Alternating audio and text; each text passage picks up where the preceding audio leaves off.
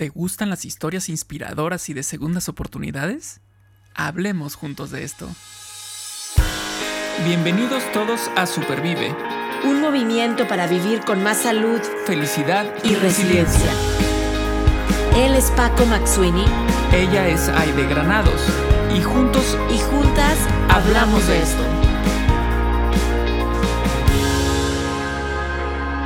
Porque valoras tu salud tanto como valoras a tu familia, Supervive es para ti. Este podcast es para ti. El contenido es informativo y educativo. Sin embargo, de ninguna manera constituye consejo médico o sustituye una consulta con un profesional de la salud. Las opiniones expresadas por nuestros invitados son personales y su participación no implica un respaldo a ellos o a la entidad que representen. Vaya que ha habido historias en este periodo que yo me acuerdo que en su momento era, eh, vámonos a casa, es una cuarentena, son 15 días nada más, y bueno, ya llevamos más de dos años, ¿no? O casi dos años. Este, y ha habido unas historias de todo, de todo lo que ha pasado, ya hemos platicado sobre la resiliencia, sobre esta cuestión de los cambios que sucedieron en la vida de las personas, en el trabajo, en la vida familiar, en la salud, en todo. Y hoy vamos a escuchar una historia espectacular, vamos a platicar con una súper invitada eh, que nos va a contar cosas muy padres, muy interesantes, eh, de admirar, de admirar. Y en primera voy a saludar a Aide. ¿Cómo estás, Aide? Paco, ¿cómo estás? Buenas noches. Pues muy contenta por Em, este inicio del 2022 con los, los episodios que hemos tenido en el podcast, siempre hacemos mucho hincapié en que cada mensaje que un invitado especial viene y comparte es para llevar estos temas de resiliencia, de bienestar y de más felicidad eh, a quienes nos escuchan. Y yo creo que hoy eh, lo estoy esperando con ansia, con mucha esperanza, este mensaje que estoy segura que nos va, nos va a llenar el corazón. Cuéntanos, Paco. ¿Quién va a estar aquí con nosotros? Nos va a llenar el corazón. Diste, diste en el clavo. Pues miren, el día de hoy está con nosotros ni más ni menos que Marianne Engroñat Santos. Lo dije bien, lo dije bien. Muy bien. Ella es licenciada en Nutrición y Ciencia de los Alimentos por la Universidad Iberoamericana de Puebla. Es educadora en diabetes y especialista en psicología de la alimentación. Cuenta con su programa de radio que se llama Nutre tu vida. Le encanta salir a caminar al parque y hacer videos y entrevistas. Y bueno, esta es una es una entrevista y si le encanta, bueno, a nosotros más, porque vamos a platicar con ella. Bienvenida, ¿cómo estás, Marian? Hola, ¿qué tal? ¿Cómo están, chicos? Pues súper bien, súper feliz, súper agradecida de estar aquí con ustedes por vez primera y bueno, encantada de compartir un poco de lo que viví eh, para que sus eh, podcasteros o no sé cómo les llamen, eh, pues escuchen un poco, ¿no? De, de esta realidad que estamos viviendo actualmente con esta pandemia, ¿no? Y cómo es que, aunque haya sido una chica joven, cómo es que pues este virus decidió darme con todo y pues la verdad es que mi cuerpo pues no se rajó, no se venció, estuve con una actitud muy, muy fuerte y pues el día de hoy estoy aquí con ustedes pudiendo, pudiendo perdón, contar mi testimonio para que llegue a más personas para emitir conciencia sobre la importancia de pues varios detalles que vamos a, contar a continuación, ¿no? Súper, llamemos, llamémosle a, las personas que nos escuchan y a nosotros y a ti, por supuesto, supervivientes. Supervivientes. Venga, con todo. Muy bien. Aide, arráncate. Oye, Marian, y, primero que nada, Paco dijo que eras nutrióloga, entonces muchas felicidades porque acabamos de pasar el día del nutriólogo. Sí. Y, ¿verdad? Felicidades. Exactamente, el, jueves, 27. El jueves, 27 de enero. Así es que muchas felicidades. Gracias. Eh, uno de los pilares de Rostro Rojo, el tema de la alimentación eh, sana y en Supervive platicamos un montón de eso y estoy segura que va a ser parte de la conversación cuando estemos hablando ahorita de cómo supervivir o cómo superviviste tú al COVID, como tú bien lo dices, persona joven, con, me imagino, toda esa parte de, hábitos de salud también y que este virus pues no, no perdona y por eso creo que educarnos y prepararnos es, es clave. Así es que, eh, Marian, platícanos em, un poco de cómo empezó todo esto. ¿no? En septiembre, sabemos que por ahí hemos escuchado en entrevistas, enfermaste COVID, este virus que nos trae todavía, después de dos años, ya casi tres, eh, al mundo de cabeza. Em, y bueno, pues yo quisiera que tú compartas con nuestros em, escuchas, los podcasteros supervivientes que estamos aquí, cómo empezó todo, cómo lo contrajiste, cómo te diste cuenta, em, cómo empezó esta aventura. Claro, con gusto. Mira, te cuento o les cuento. Eh, yo es, era una persona que realmente se cuidaba muchísimo. De hecho, dejé de consultar presencialmente por lo mismo, como para evitar este contacto con, con otras personas, sobre todo porque trabajo en una de una clínica de fisioterapia con mi novio que es fisioterapeuta. Y pues claro que el movimiento pues es este, alto, ¿no? En, cuanto a pacientes. Entonces yo dije, ¿sabes qué? Voy a abrir mi consultorio virtual. De por sí me sirve como para que la gente deje de estar enfocada en el peso solamente y pues de enfocarnos en otro tipo de herramientas de nutrición intuitiva, etcétera, ¿no? Entonces, eh, me cuidaba mucho realmente, pero mi gran desventaja fue que yo no estaba vacunada. Ojo, no porque no quisiese vacunarme, sino porque el grupo de edad que yo tengo, yo tengo ahorita 28 años, en su momento tenía 27, no alcancé este, a llegar a la fecha que se abría la campaña, ¿no? Eh, los de 30 sí, yo no. Entonces, bueno, este factor estuvo súper requete en, contra de, del pronóstico. Y bueno, todo comenzó una tarde en la que empecé a, toser, ¿no? Una tos seca muy extraña, que yo dije, mm, esto no está bien, esto no está normal. Pero dije, no, tranquila, o sea, no te sugestiones, la mente es muy poderosa, tú lo sabes, ¿no? Ustedes lo saben. Y realmente dije, bueno, vamos a hacernos un té de jengibre, estoy tomando mis vitaminas, como bien, hago ejercicio, no va a pasar nada, ¿no? Y eh, sigue avanzando la tarde hasta llegar a la noche y en la noche ya es cuando empiezo a sentir el famoso cuerpo cortado, que es el dolor de articulaciones, un poquito de cansancio, y le comento a mi novio, ¿no? Oye, fíjate que me estoy sintiendo así, se me hace que mejor me voy a la otra recámara, no vaya a ser. Y me dice, no, no te preocupes, súper irresponsable los dos, la verdad, para ser sinceros. Me dicen, no, no te preocupes, no te sugestiones, este, seguro es un resfriado, no pasa nada. Y yo, seguro, y me dice, sí, quédate aquí, no pasa nada. Dormimos así, pegados, ¿no? Como todas las noches solíamos hacerlo. Y eh, al día siguiente amanezco y otra vez, dolor de cabeza, este, un poquito ya de febrícula, que no es temperatura, sino como el previo a la temperatura. Em, dolor de cabeza y dolor de cuerpo, etcétera, ¿no? Y digo, esto no es normal, o sea, yo nunca me enfermo realmente y no quiero estar, o sea, no estaré tranquila hasta que vaya a hacerme una prueba PCR, que es el gold standard de oro para poder diagnosticar el COVID. Y le dije, llévame ya. Entonces me cambié como pude sintiéndome muy mal sin tomar ninguna medicación todavía.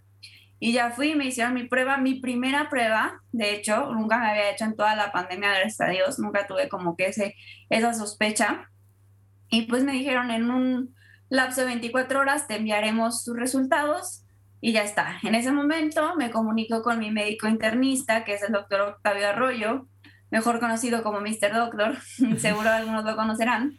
Eh, le digo, Octavio, me gustaría hacer una consulta contigo porque es mi amigo, y le digo, eh, me, estoy sintiendo de esta manera, ¿no? Como les escribí hace un momento, y pues ya me tomé mi, mi paracetamol de 500, este, ¿cómo le hacemos? Me contesta al paso de las horas y me dice, eh, ¿sabes qué? Tómate uno más, necesito que completes un gramo y necesito que te aísles ya, porque ahorita todo síntoma respiratorio es igual a COVID hasta no ser probado lo contrario. Entonces, aíslate, por favor, y descansa, o sea, olvídate de trabajar, porque sabe que yo era, vos soy súper workaholic, ¿no? O sea, me encanta trabajar y desde que egresé no he parado de trabajar. Entonces, me dijo, vas a descansar y, y nos vemos en la noche por videollamada. Perfecto. Llegó la noche y me empieza a entrevistar, ¿no? ¿Qué pasa? ¿Qué sientes? Bla, bla, bla. Y me dice, y ya le comento, ¿no? Todo lo que les estoy comentando y le digo, mañana me entregan mi PCR, ya te confirmo.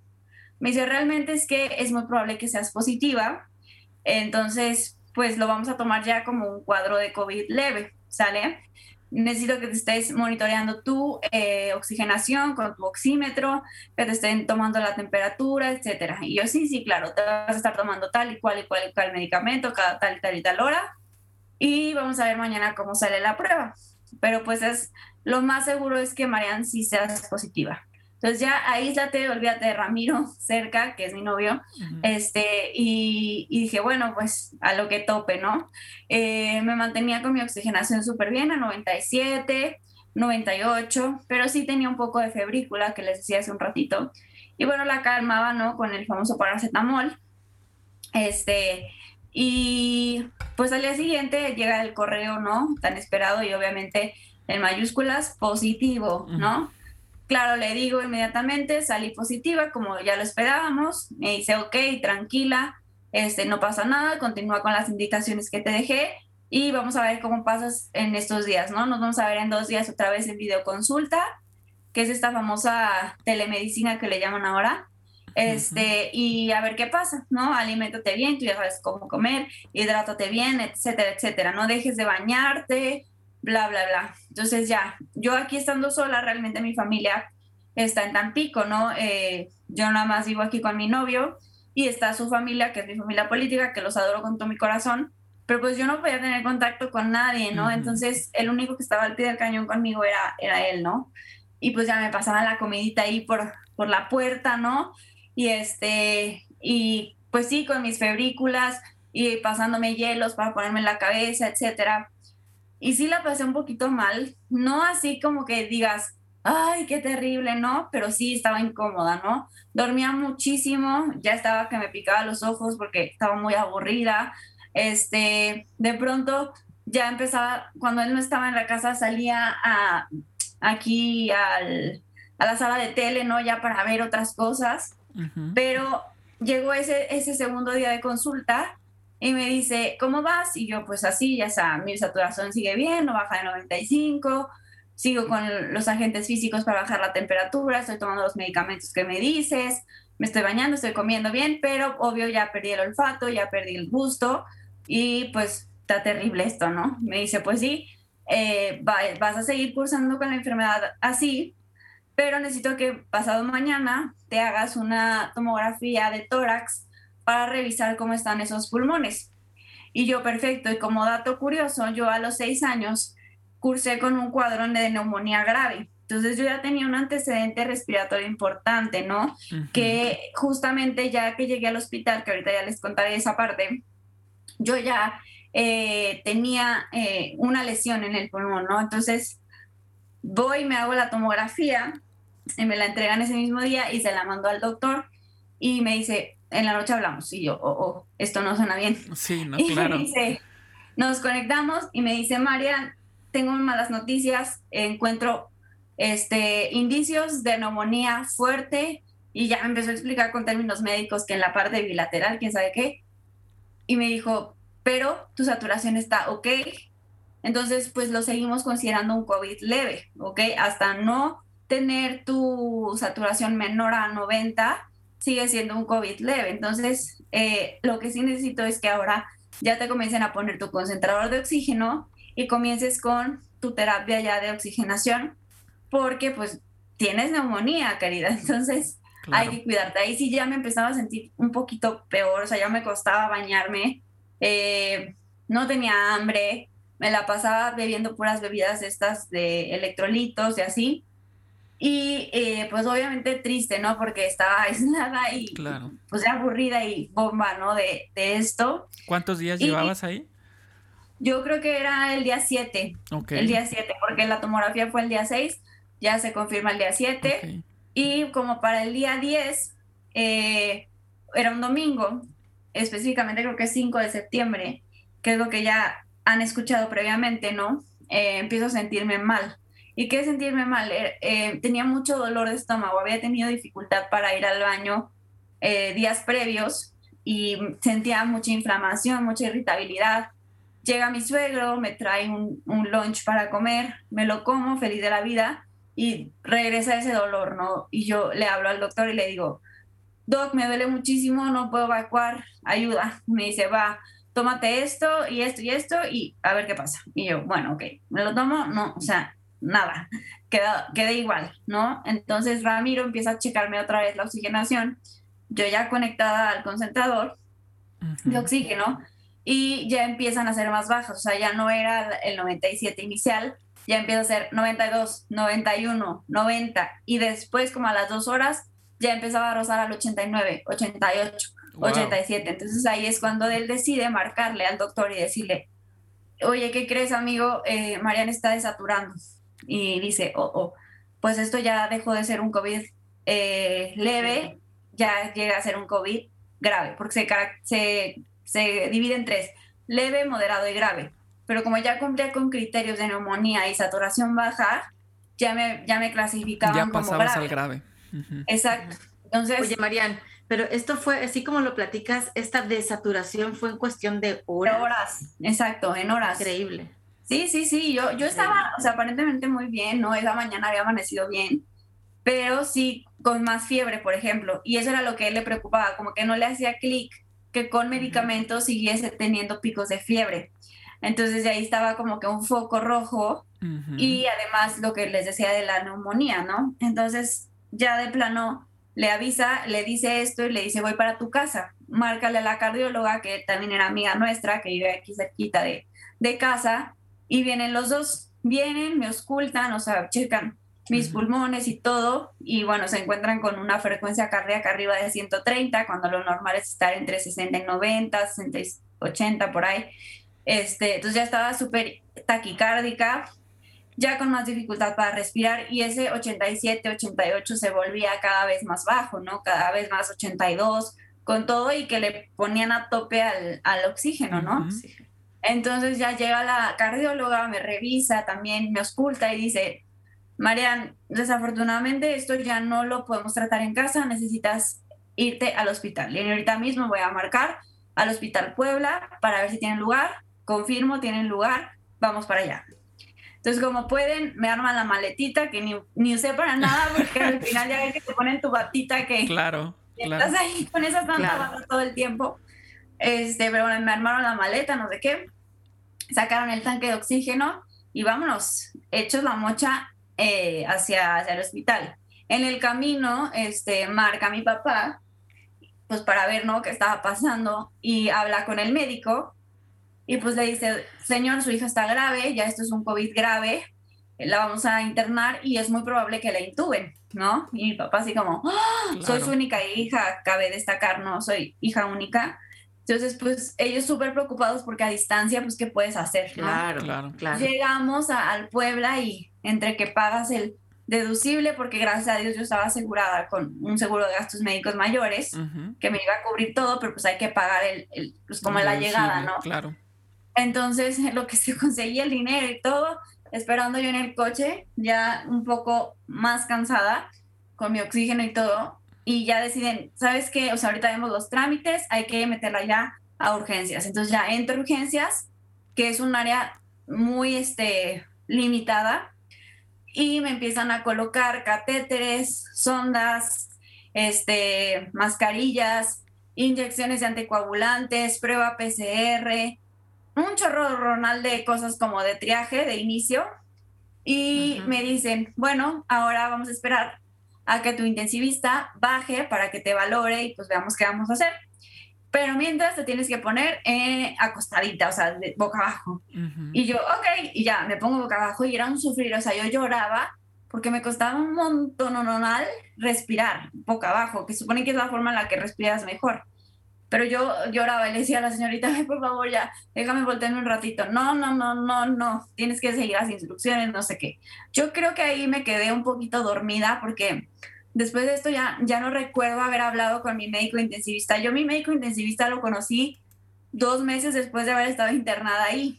Wow. Él me cuenta, él me cuenta que habló conmigo, que le hice firmar papeles, que le conté tal y cual cosa, mi neumólogo igual, le contaba cosas. Yo ya no recuerdo nada de eso. No, estaba sedada aún, este... Pero, la yo oxigenación, ¿no? lo bloqueó. Ajá, exacto, estaba ya con algo que se llama encefalopatía, ¿no? Que ya no ya no estás conectando bien, ¿no? Con con tu cerebro. Y pues ya me mandan a piso, al cuarto piso exactamente donde están todos los cobichosos.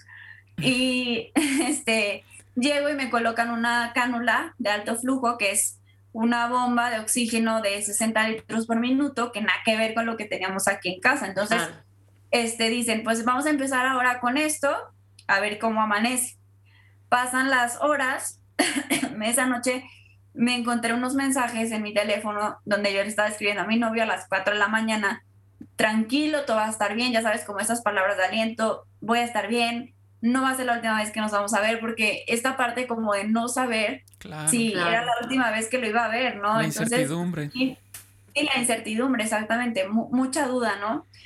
Entonces ya amanezco al día siguiente, todavía me acuerdo que dicen que pido un sándwich porque tengo la foto ahí del sándwich mordido, que tenía hambre, ¿no? Entonces este, me dan el sándwich, me lo como, me duermo. Y al día siguiente, yo ya esto ya no recuerdo absolutamente nada, amanezco con una dificultad respiratoria con todo y cánula de alto oxígeno, increíble, que el doctor dice, Dios mío, o sea, está desaturando mucho con todos los 60 litros que le estamos mandando. Entonces le marcan a Ramiro y le dicen, Ramiro, es momento de intubarla, vas a tener que tomar la decisión de si se intuba o no, pero tú sabes pues, que esto conlleva riesgos. Sin embargo, si no la intubamos, la vamos a perder. Tú decides. Obviamente su decisión fue intúbela, o sea, no, hay Manera, no hay manera de que no la intuben. Entonces yo sabía que me iban a intubar, yo estaba consciente en ese momento y él me escribe un mensaje que me encuentro hasta hace poco donde me dice, puedo ver o puedo sentir que estás nerviosa, pero tú puedes con esto y más, ¿no?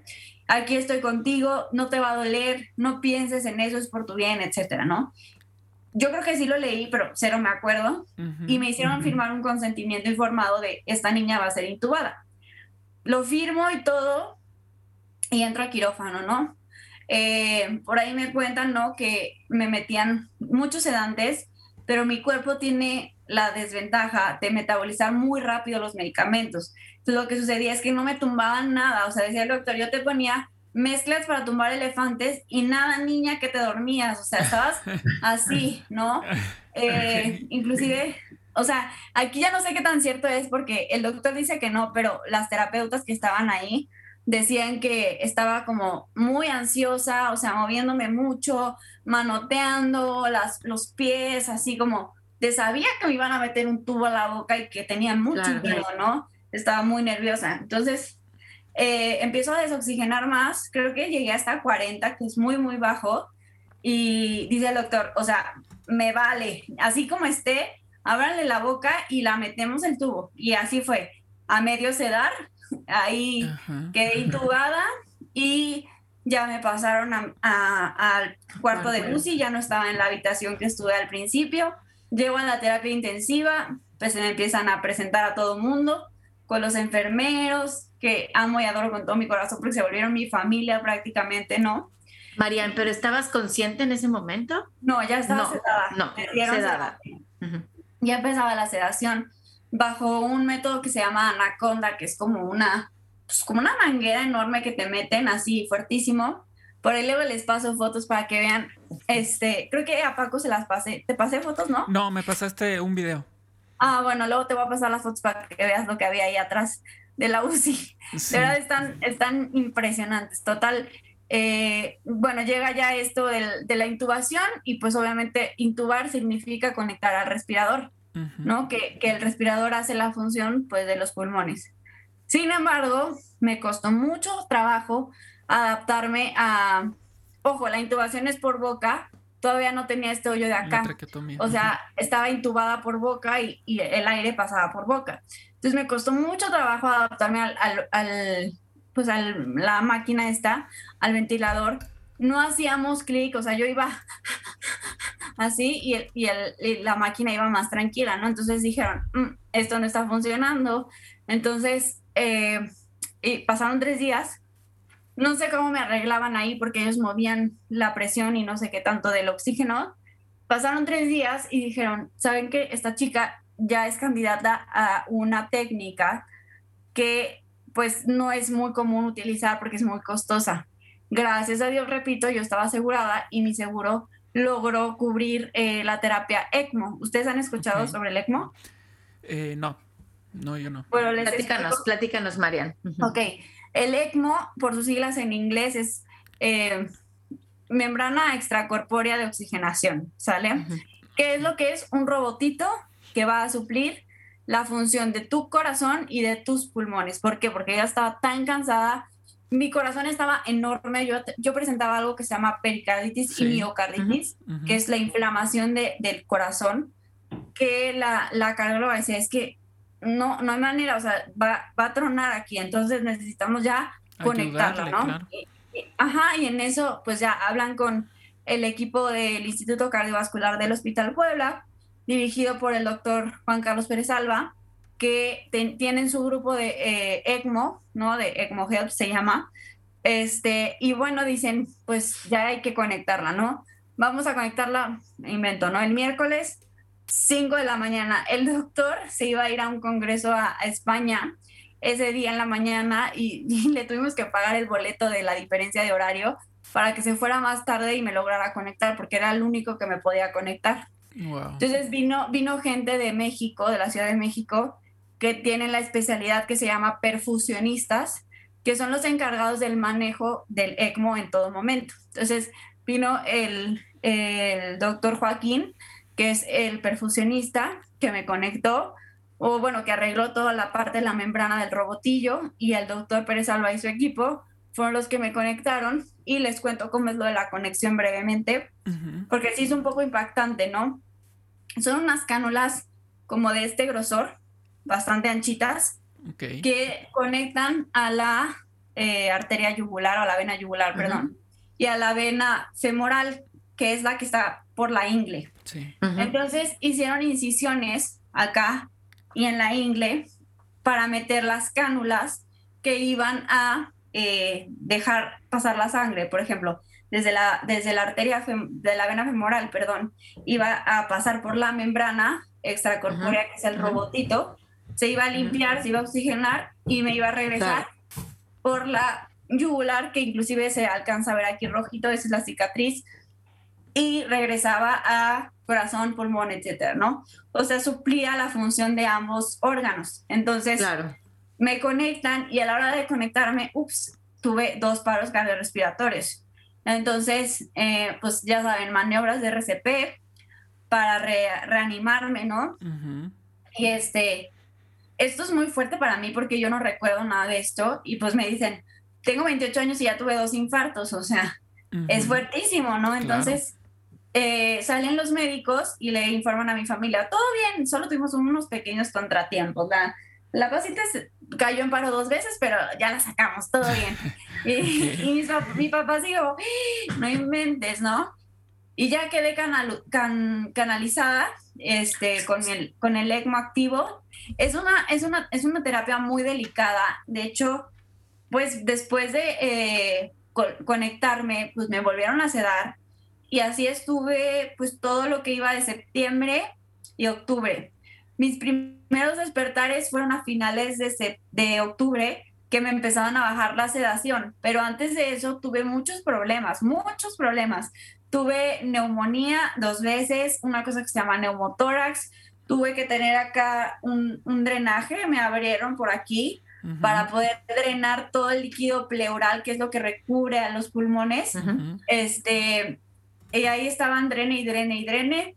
Tuve edema, o sea, inflamación del cerebro, edema cerebral, con muy baja o nula actividad neurológica.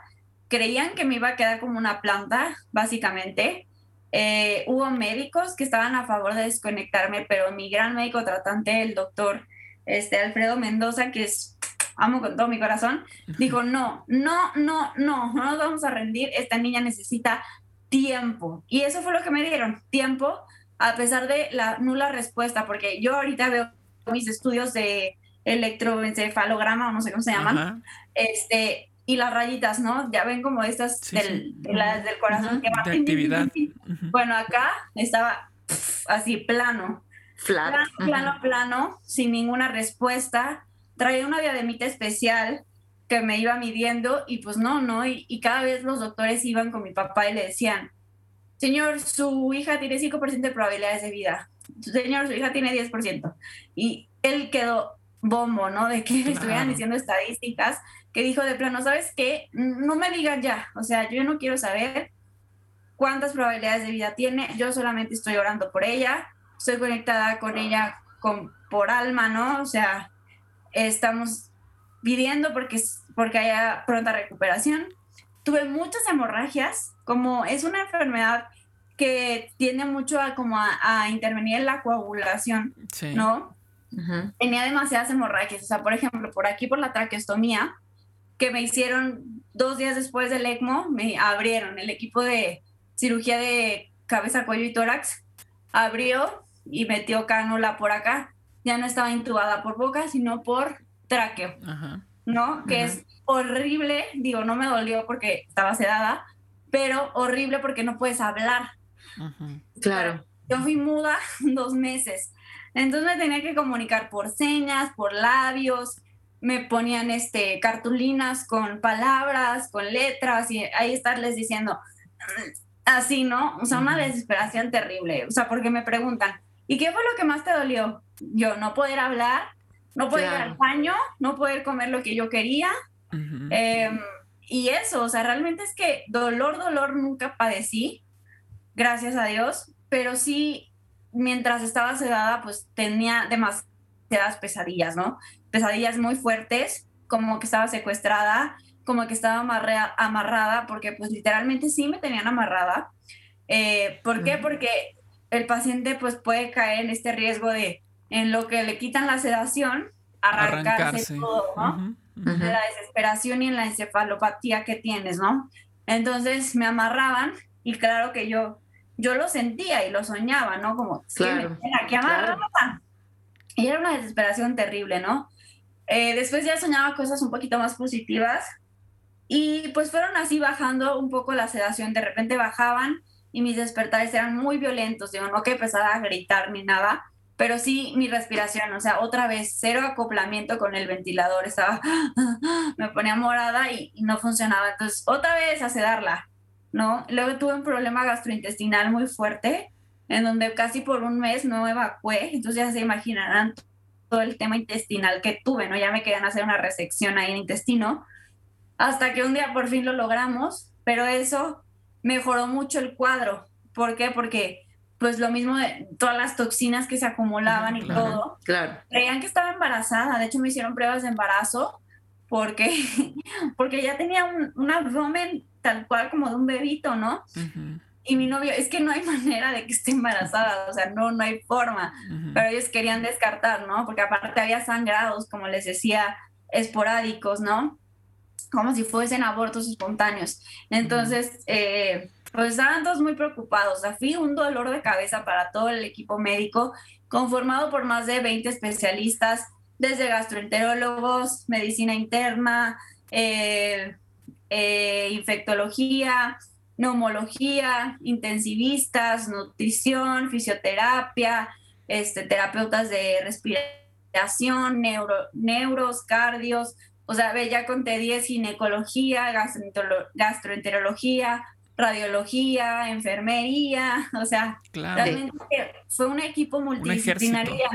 sí, y me cuentan, es que éramos un chat de 50 gentes pensando en ti y hablando de ti todo el santo día. Y yo, wow, o sea, de verdad que sí fue todo un caso y de hecho soy la mujer más joven sobreviviente a ECMO por COVID en México. Entonces, pues claro que eso me ponen en una posición muy privilegiada y muy bendecida de poder decir, oye, aquí estoy con ustedes contándoles esto, ¿no?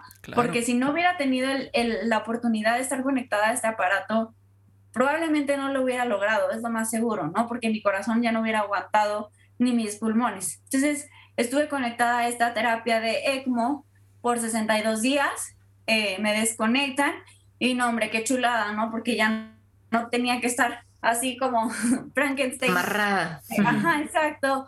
Eh, ya me quitaban la sedación, ya empezaba como a reconocer al principio, o sea, mi primer despertar que recuerdo era de noche y veía hacia el pasillo, hacia el lado izquierdo, pero no entendía que estaba en un hospital, o sea, yo no me podía mover porque crucé con algo que se llama, que se llama miopatía del paciente grave, que quiere decir que no puedes mover los músculos. Claro. ¿Por qué? Por, estar acostada tanto tiempo sin moverte. Claro. dejas de mover todo, o sea, cabeza, cuello, este, tórax, brazos, manos, nada, o sea, entiéndanme que cuando empecé a mover, las manos eran como si de una persona que tuviera Parkinson. O sea, empezaba así de la poca fuerza muscular que tenía y que gracias a las terapias de fisio que me dieron, pues fui saliendo adelante, ¿no? Pero yo no sabía dónde estaba, ¿no? Volviendo a ese punto, no sabía dónde estaba y me quería parar, recuerdo, no podía, ya no estaba amarrada, creo, pero no podía este, pararme porque pues no me daban las piernas, ¿no? O, sentía como miedo, esta inseguridad de, pues veo como que hay muchas cosas, ¿no? O sea, había 7000 bombas de infusiones y 800 cosas ahí alrededor de mí que decían no me puedo parar y aparte pues como no venía nadie, yo no sabía ni qué. Entonces, eh, pues creo que me volví a quedar dormida y en una de las mañanas, eh, pues que me iba a visitar mi internista, una vez hizo un, un comentario, no, no internista, mi intensivista, perdón, el doctor Mendoza, me decía, ay, tú niña que ya nos dejas aquí en vela como 90 noches o 70 noches, creo que dijo. Y yo como, 70 noches, ¿de qué está hablando si yo llevo aquí tres días? O sea, yo juraba en mis sueños que llevaba cinco días más, máximo, una semanita. Y veo el calendario que tenía enfrente con un reloj y veo 5 de noviembre. Y yo, ¿qué? ¿En qué momento? Meses. Y entonces llego, llega el enfermero y a como puedo me voy a entender y digo, ¿qué día es hoy? O sea, escribía, creo, les decía con las letras, 5 de noviembre. Y yo, ¿pero cómo? O sea, si yo llegué aquí hace tres días. No, Mariana, las cosas se complicaron mucho. Y creo que fue la primera vez que me vi conectada, ¿no? Porque veía las cánulas pero no entendía ni qué era, ya hasta que después me explicaron de que este es un robot que hace esto y esto y esto. Y eran tan rojas las cánulas que yo me muero, me muero de risa de pensar que yo pensaba que estaban pintadas. O sea, que, que sabes que era de ese color la cánula, no que era mi sangre ahí circulando, ¿no? Que yo siempre fui remiedosa para la sangre, pero ya después de esto ya nada me da miedo. No, bueno. Entonces, este, llega el día 62 y deciden desconectarme del ECMO una cosa extraordinaria, este, por ahí hay videos por si los quieren ver, pues sí, desconectar primero la, la femoral y luego ya la yugular y pues ya me quedé sin mi terapia de ECMO, pues ya para los siguientes 30 días que me quedaron de hospitalización. Como quien dice, la, la libré por eso. Mi... Marian, te puedo preguntar, pero seguía, o sea, te quitaron el ECMO, pero seguías con la traqueotomía. Exacto, la tráquea me la quitaron hasta el día 80, me parece. Entonces, eh, la tráquea ahí estaba dando lata porque también era un suplicio por no poder comunicarme. Teníamos una técnica en donde les pedía, ay, bájenme el globito, porque la cánula por dentro tiene una especie de globito. Entonces, el globito se infla o se desinfla. Cuando esté inflado, no hay manera de que las cuerdas hagan su trabajo. Entonces, este, les decía, desinflenme y ya me salía una voz de robotina, pero yo decía, ya, con esto estoy feliz, o sea, que me entiendan lo que quiero decirles, porque era una desesperación que a veces les decía, tengo hambre o tengo sed o quiero baño, y no me entendían, entonces, pues es, es muy frustrante, ¿no? Pero bueno, básicamente esa fue, esa fue la historia, ¿no? Después ya me, me quitan la tráqueo, eh, gracias a Dios ya puedo hablar, o sea, como con dificultad, pero lo logro. Me suben a piso y ahí es como al día 95 me dan de alta y pues llego ya de regreso a casa. Obviamente, no sé si vieron, bueno, creo que no, no, no lo han visto, pero vean el video de la campana donde toca una campana como de si se pudo. Sí, ese sí poca lo vi. Gente, poca gente lo toca. Este, y pues no, o sea, las lágrimas a más no poder, o sea, toda la gente súper encariñada conmigo. Ahora sigo yendo al hospital porque voy a consultas de seguimiento y bueno, me encuentro, ya saben, desde el que está fuera del policía en, el lobby, el camillero, el que sube a los elevadores, las enfermeras, las de dirección, o sea, todo el mundo yo tenía que ver, o sea, todo el hospital, inclusive mi novia me decía, se creían que eras artista, o sea, porque todo el mundo tenía que ver contigo y todo el mundo hablaba de ti. Entonces era como, wow, o sea, ¿en qué momento llegué a mover tantas masas, no? Inclusive allá en Tampico había demasiada gente orando por mí, había demasiada gente donando, había filas, les cuento, había filas para donar sangre. que de plano rechazaban a gente, ya, ya, o sea, ya se cumplieron las 10 paquetes que necesitamos, muchas gracias. Cuando a veces es una dificultad conseguir a la gente que done, ¿no? Y en mi caso sobraban. Entonces, pues sí fue una cosa pues, muy linda, ¿no? O sea, muy maravillosa cómo movimos tantas masas. Y pues es ahora que cuento el testimonio para, pues para justamente eso, ¿no? Para hacer conciencia de que no porque estés vacunado ya estás exento de pasarla mal, ¿no? O sea, sí te ayuda, pero tienes que seguir cuidándote, tienes que seguir con estas reglas de este, y del distanciamiento social y todo lo que ya sabemos. Y que realmente pues la salud pues es muy frágil, ¿no? La vida es muy frágil. Y pues hay que disfrutar el aquí, el ahora, lo que podemos hacer hoy y dejar de complicarnos tanto la existencia, creo. Wow, no, bueno, es que, es que, mira, teníamos este una lista de, preguntas. Preguntas. Este, que, que, tú, que tú también ya tuviste y todo, te las, te las pasamos, pero este, pues dejas, dejas sin, sin aliento. O sea, eso, es un testimonio que deja impactado. Eh, o sea, es que todo, no, no, es, no es un impacto en términos de, ah, es que se complicó la enfermedad. No, no, no.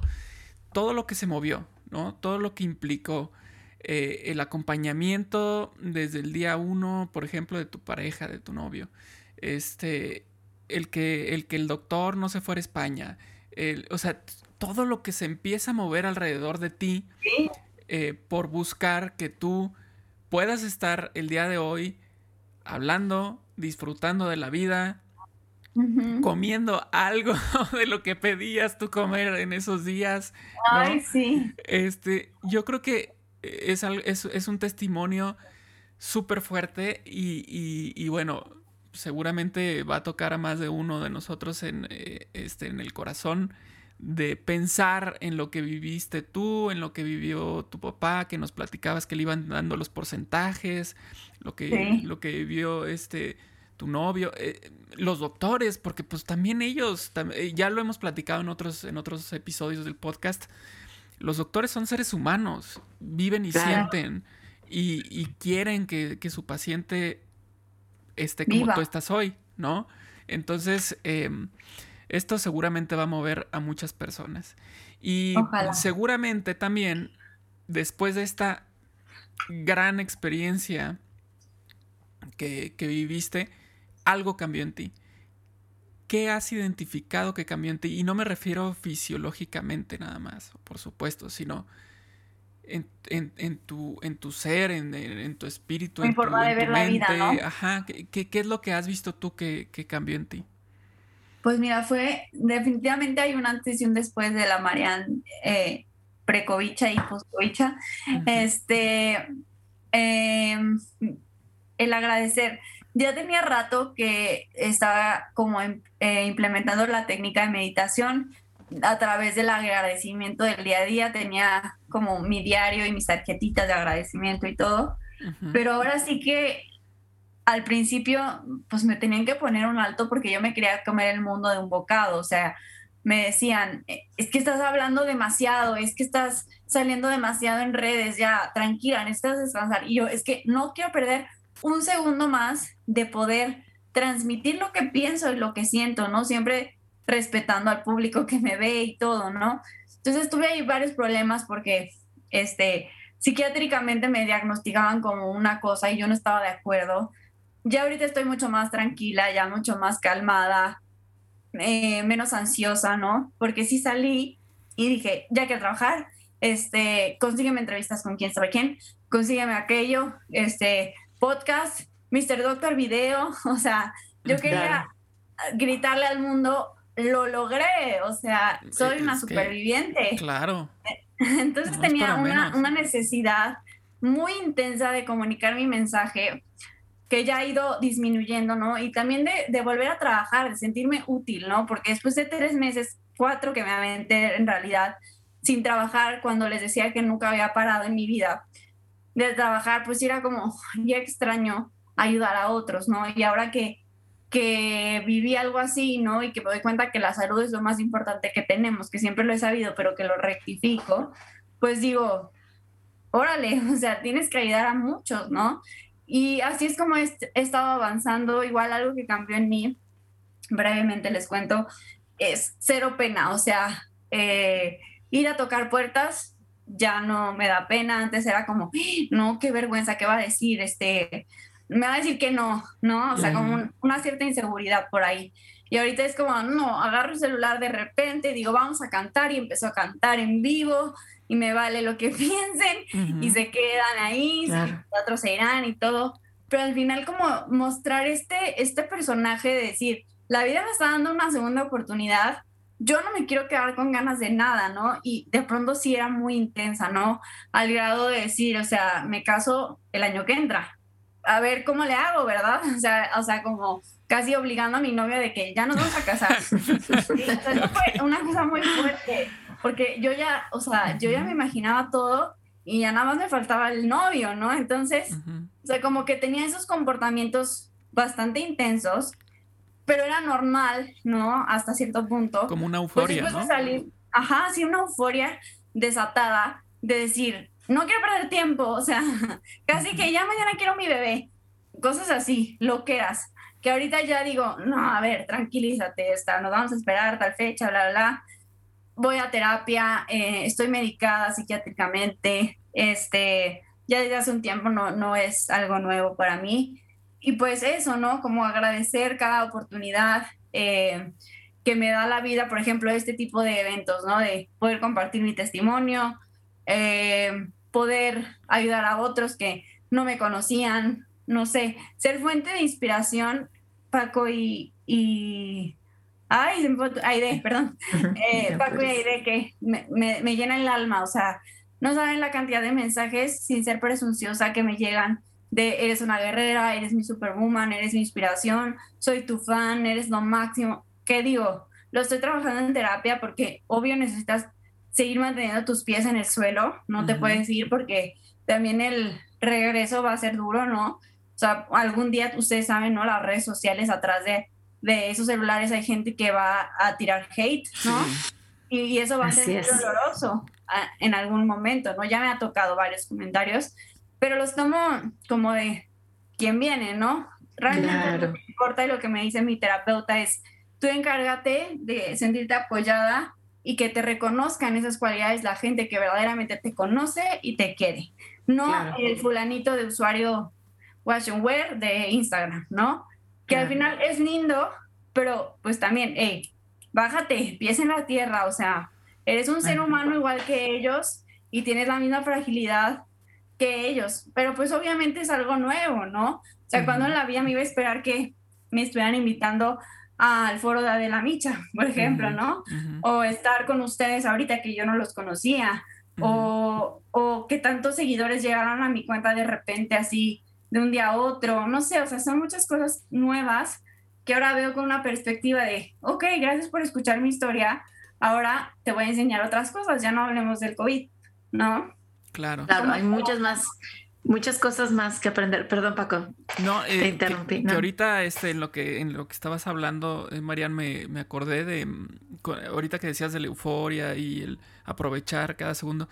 Eh, me acordé de una historia o una analogía que, se me quedó muy grabada y que me parece muy acertada. Em, que dice, a ver, cuando tú te preparas, por ejemplo, un jugo de naranja y tienes ahí, em, no sé, un costal de naranjas, ¿cómo, cómo te lo preparas? Eh, es, común que pues le exprimas, pero a medias, o sea, ni siquiera, ¿no? Y, y ya partes la otra naranja y le exprimes también a medias y te sirves un vaso grande, te empiezas a tomar el jugo y dejas un poco de jugo y sigues con lo tuyo. Pero cuando solamente tienes una o dos naranjas, ¿cómo te preparas y cómo te tomas el jugo? lo exprimes y lo exprimes y lo exprimes y lo exprimes hasta que ya no queda nada, ¿no? Eh, llenas el, vaso que, que, logras con dos naranjas y te lo acabas. ¿no?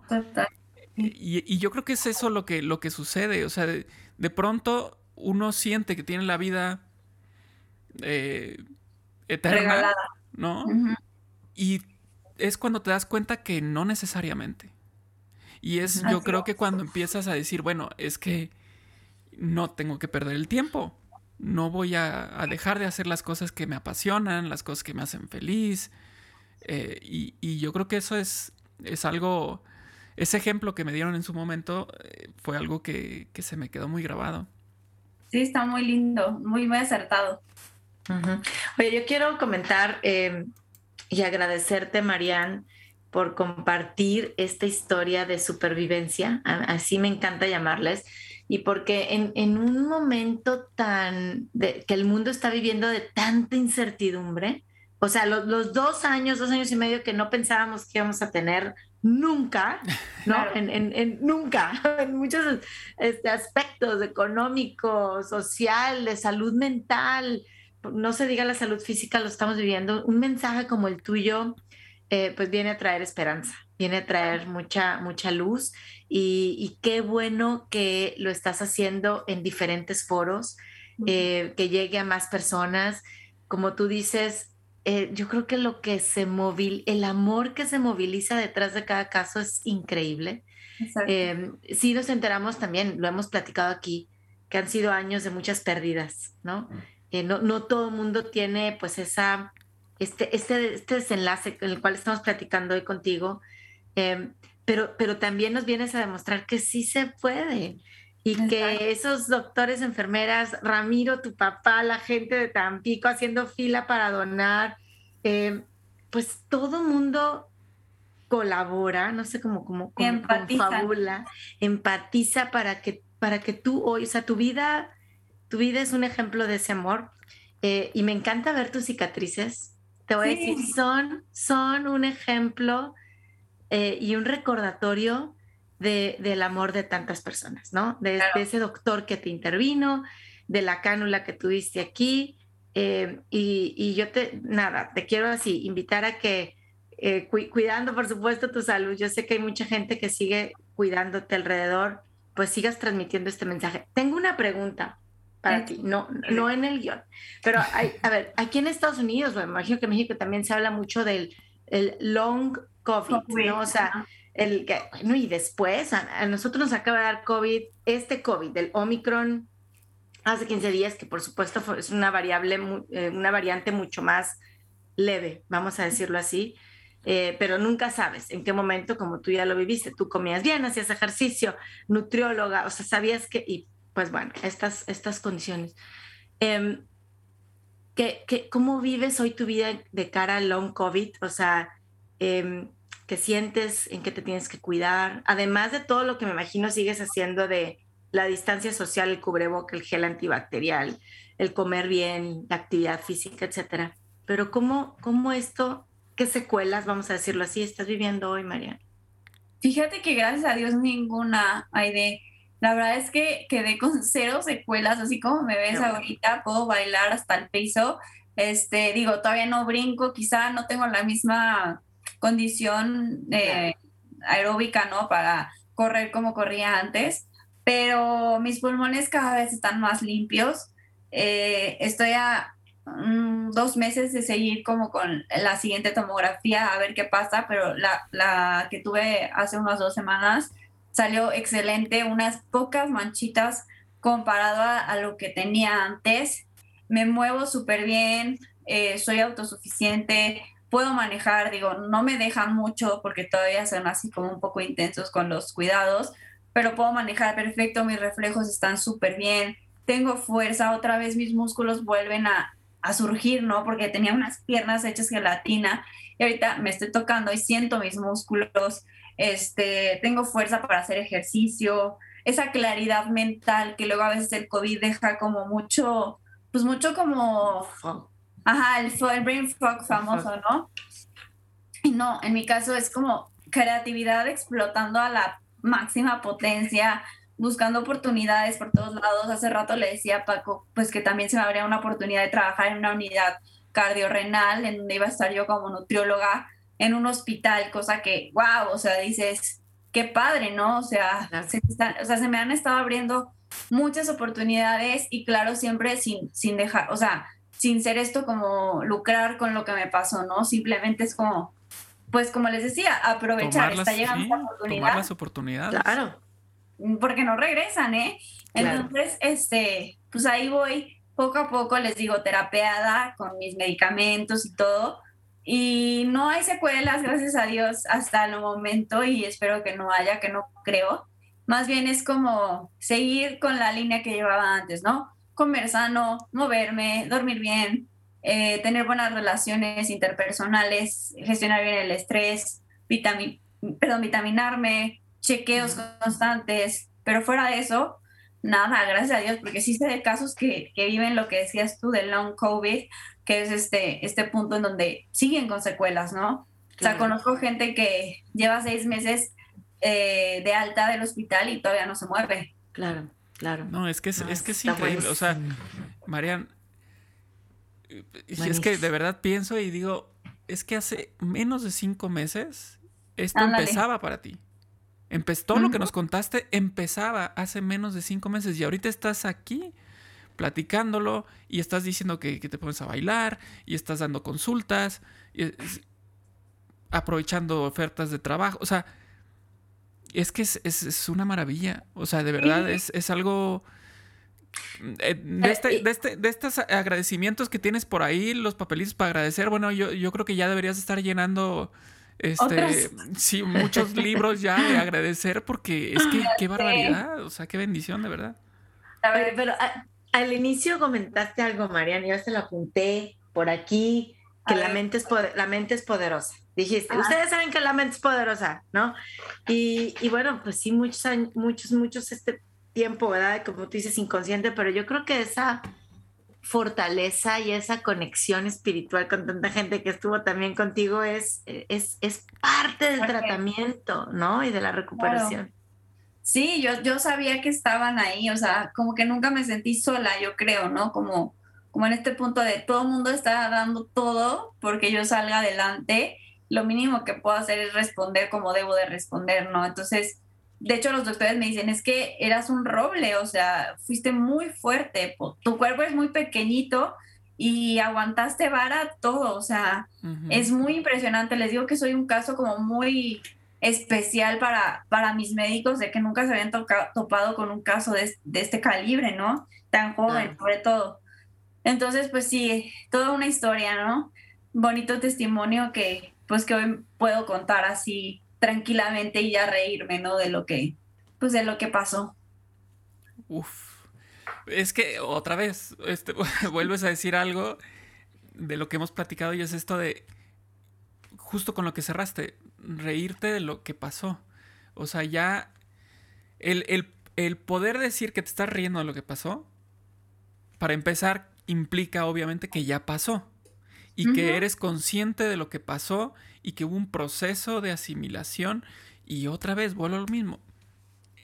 Menos de cinco meses. De todo. ¿No? Entonces e, es que parece que esto vamos en un, en un tren de ultra velocidad de los japoneses, ¿sabes? Y, que todo ha sido ahí, ¿no? Es, increíble, increíble, de verdad. Muchas gracias. Me, encanta mucho porque me ha, hecho conectar con mucha gente. He conocido a gente del otro lado del mundo que se entera y que me escribe y es como muy lindo conectar, ¿no? Inclusive, o sea, el haber hecho amistades con el gremio médico que yo no tenía ni idea que existían, con los enfermeros, con los terapeutas, o sea, como decir, oye amigo, oye amiga, o sea, te puedo invitar a mi casa a tomar un café y felices de la vida, o sea, ya pasamos esta relación de médico-paciente o enfermera-paciente y somos cuates y sé que voy a contar con ellos y que en su momento me apoyaron y que cuando ellos me vayan a necesitar yo voy a estar 100% ahí, ¿no? Entonces, ah. pues es muy lindo, muy lindo saber que, o sea, conocer a tanta gente, ahora es como, wow, más amigos, uh, no sé. claro, eso es, eso es lo bonito de formar comunidad y de, de, aprovechar estos, estas, pues vamos a decirlo así, ¿no? Situaciones difíciles, adversas, retos. Eh, pues para justamente para nosotros siempre decimos que una persona resiliente es aquella que crece y florece, fíjate bien, o sea, y, y yo te veo así, o sea, no nada más, sí, el COVID y luego Marianne se levanta, no, es, estás dando fruto, un fruto que, que, que si a lo mejor no hubiera sido por esta situación ahorita no lo estuvieras dando o no de esta manera. Entonces, qué bonito ejemplo de resiliencia nos das, Marian. Gracias. Eh, de que este es un tema al COVID-19. Creí que Paco se había equivocado cuando me mandó el, el background, porque dije 19, eso fue hace tres años, ¿no? Pero no, no hay COVID-22, es COVID-19. Y gracias porque nos vienes a, a recordar la seriedad de, este, de, de, esta pandemia también. Nos reímos, pero al mismo tiempo es, hey, desde un inicio hemos estado, Paco y yo, y invitados que hemos tenido, recordando, esto es serio. Eh, es, es, es, importante cuidarnos, es importante claro. tomar las medidas. Cada vez hay más investigación, las vacunas, lo, el equipo médico, los recursos. Eh, vamos a hacer conciencia y tu, tu, tu, historia de vida nos hace conscientes. Claro. Eh, gracias, gracias Marian. Eh, las puertas de Supervive están abiertas. Es que, es espérame, eh, ella, ella gracias. hizo mención al principio, perdón que te interrumpa. Este, bien dijo, es la primera vez que estoy aquí este, con ustedes. ¿no? Ah, claro, sí, también lo apunté. Y, ah, la perfecto, primera. Perfecto, Varias. es la primera. La primera de varias en las que ya Eso. seguramente después hablaremos de otros temas. Ya, Este, sí, fuera del COVID. Fuera del COVID, Fuera sí, del sí, sí, vamos a platicar de otras cosas, ¿no? Claro, yo feliz de la vida. Me encanta esto, ¿eh? Como les dije, me encanta andar dando entrevistas, este, videos, a mí lo que me pongas a hacer. Mi otra vida yo creo que fui comunicóloga, entonces me gusta y siento que fluyo bien, o sea, no me cuesta. No, súper bien, bien. súper Muy bien. bien, Te das a bien. entender de- Gracias. genial. Nos platicaste, Hola, nos llevaste, nos, nos llevaste de la mano por ese viaje que tú viviste muy personal. Nos hiciste partícipes como si fuéramos eh, un enfermero más, eh, una doctora un más. camillero. El camillero, Ujú. una enfermera, Un un doctor, doctor. sí, claro. Y bueno, les, les comparto las fotos a ustedes ya y luego las verán para que vean a lo que me refiero de, pues, de cómo estaban. Ahorita me ven bien chula, pero era un bulto, caray. Uf, Pero bueno, es normal. Claro, bueno. esa, esa, yo estoy- hay, hay una belleza que se ve en, en, en los pacientes que, que, que no todo el mundo sabe verla, ¿no? Pero es esa belleza de la fuerza del espíritu que los doctores la, vieron y la admiraron en ti. Estoy segura que la siguen viendo y admirando. Y, y hoy todos nosotros, los que te escuchamos y te conocemos a través de este medio, gracias, Marian, de todo corazón. Y pues pronto, muy pronto vamos a estar platicando, no Eso del está. COVID, de otras cosas. Claro, Y- hay y mucho de- que aportar. Gracias Me por esta oportunidad, gracias por pensar en mí.